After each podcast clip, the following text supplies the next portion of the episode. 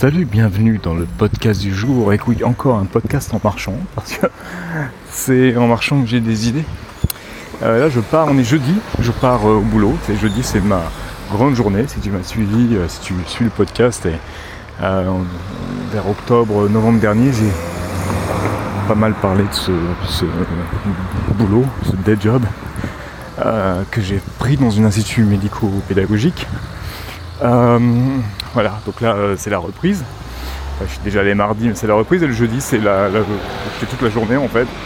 Donc là euh, c'est le début, hein. on n'a pas encore trop défini ce qu'on allait faire au niveau des ateliers tout ça, mais c'est voilà, ça va être une grosse journée avec les enfants.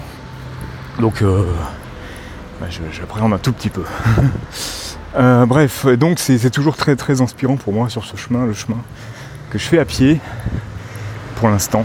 je pense que ça va changer parce que je m'aperçois que finalement je perds un peu de temps finalement à faire ça à pied, je pourrais le faire euh, en vélo, en patinette, je ne sais quoi. Bref, euh, c'est pas ça dont je voulais te parler. Euh, récemment sur Instagram, alors si tu me suis pas sur Instagram, bah, écoute c'est le moment d'y aller. C'est le compte, ça c'est Kalike, K-A-L-I-K-A-Y. Et tu vas me trouver sur Instagram.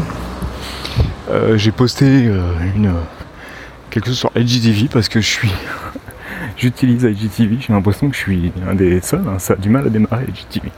On en parlera peut-être un jour. Et euh, j'ai posté quelque chose qui est une espèce de réaction à euh, une vidéo de Ola Glood. Ola Glood, c'est un guitariste de métal en fait qui, bah, qui a, comme de nombreux musiciens aujourd'hui, hein, c'est quelque chose qui est pas trop trop euh, connu ou apprécié par chez nous, qui a construit sa carrière sur internet en fait en faisant des vidéos YouTube et qui, euh, bah, qui lui a permis euh, finalement d'acquérir une grosse audience et puis surtout d'être euh, embauché par, ben, par de nombreux, par trois ou quatre, je crois, groupes de métal qui tournent, bah, voilà, et qui lui ont permis voilà,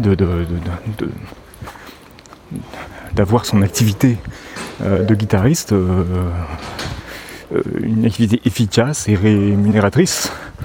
Voilà, donc euh, il parle de ça. Et il y avait donc cette vidéo où il dit euh, qu'il y a une, masterclass qu'il fait chez Thomann, le fameux grand magasin allemand, et où il dit euh, bah, que voilà que ça sert à rien de faire des albums aujourd'hui, que c'est que, ça n'a aucun sens en fait, parce que évidemment des, albums il en sort 3-4 par jour et que tu vas toucher euh, ton audience, mais que c'est très difficile d'aller au-delà de ça, et que même ton audience finalement euh, va l'écouter peut-être une fois, va peut-être l'acheter, mais ce sera pas, ce sera 50% de ton audience dans le meilleur des cas, et que après, de toute façon, ça passera à autre chose. Et lui, euh, il dit que c'est beaucoup d'énergie et d'argent à mettre dans, dans ce truc de l'album qui est un vieux format en fait. Et moi sur ce, je, suis complètement d'accord avec ça. Je pense qu'effectivement c'est un vieux format. Je pense que c'est un, un objet de merchandising comme un autre, mais euh, un objet de merchandising que tu, vas mettre du temps à, pour rentrer dans tes frais. C'est-à-dire que quand tu c'est une chose de faire des t-shirts, des badges, tu vois, des choses comme ça, c'est eux qui t'investissent de l'argent, mais que finalement tu te rembourses très très vite. C'est totalement autre chose de faire un album. Euh, là pour le coup qui va, qui va te demander euh, plus d'argent. Alors évidemment le, ben, les financements participatifs et tout ça qui t'aident et qui les artistes l'utilisent et c'est absolument pas un problème. Mais bon, c'est beaucoup d'énergie à le faire. Et c'est vrai que j'étais dans cette idée de me dire oui, en effet, ça sert à rien. Et puis, euh, dans le même temps, moi j'ai ce projet euh, là qui est démarré de, de produire trois EP qui vont être depuis une trilogie qui vont, qui vont marquer quelque chose en fait dans, ma vie de, de, pas de musicien, mais de music maker, comme j'aime à dire. Euh, et, c'était un peu parallèle, je me disais, c'est un peu con d'être d'accord en même temps avec Colin Glood et puis en même temps de, partir dans, cette idée de ne pas faire des albums mais de faire trois EP, ce qui revient à peu près au même. juste avec le fait que c'est étalé dans le temps en fait. Et, euh, puis après je réfléchis, j'ai dit mais en fait c'est pas euh, antinomique les deux, c'est-à-dire que en fait j'ai l'impression et j'ai compris que l'album pour, pour un groupe, pour un artiste, pour un musicien, pour un, chanteur, pour quoi que tu sois, c'est un peu. Tu peux pas empêcher ça parce que c'est un peu la même chose que si tu vas voir un peintre et que tu lui dis mais non mais attends ça sert à rien que tu, peignes un tableau. De toute façon personne ne va l'acheter ton tableau. Ce qui est le cas pour euh, allez 70% des peintres et est-ce, que pour autant le peintre il va s'arrêter de faire un tableau? Parce que s'il fait pas de tableau bah, il, il, fait rien. Et j'ai l'impression que, au-delà d'être un objet de, de merchandising, et ce qu'il est, et ce qu'il est beaucoup pour la, grande majorité des pour les gens en tout cas, c'est ce qu'il est. Euh, je pense que pour l'artiste lui-même, c'est bah, un tableau. C'est euh, quelque chose que tu fais qui est un truc que tu identifies comme ayant une fin, si tu veux. Quand tu finis ton, ton EP, ton album, tu as fini quelque chose et euh, c'est plus. Euh, ça apporte peut-être plus de satisfaction que, euh, que finir juste un titre, par exemple, tu vois, un single, un morceau que tu vas mettre sur Bandcamp, quoi. Et je crois que c'est ça en fait, et en réfléchissant, c'est exactement pour ça que j'ai envie de faire ça. C'est vraiment une, je sais pas le mot en français, mais c'est vraiment un life achievement. C'est-à-dire que tu, tu, voilà, tu dis ça, c'est fait, et tu laisses quelque chose. Et si tu laisses quelque chose à 10 personnes, c'est pas grave, tu as laissé quelque chose. Et c'est vrai que. Et puis aussi, c'est une fierté. C'est comme construire, c'est comme un artisan qui, qui construit quelque chose de ses mains, tu vois, un menuisier ou je ne sais pas quoi. C'est que tu as vraiment ce truc qui est concret. Et je pense que quand on est. Euh, ce qu'a encore ce, concept, parce qu'aujourd'hui c'est de plus en plus un concept qu'un vrai objet, mais ce concept de l'album, qui peut après se définir en objet, tu peux faire des vinyles, des CD, machin évidemment, c'est ce côté concret en fait euh, du truc, chose que tu vas commencer et que tu, sur lequel tu vas travailler un certain temps, peut-être très longtemps, et finalement tu vas le finir et, voilà, tu auras un truc, tu auras un truc euh, de concret en fait. Et, c'est vrai que le internet, tout ça, c'est magnifique.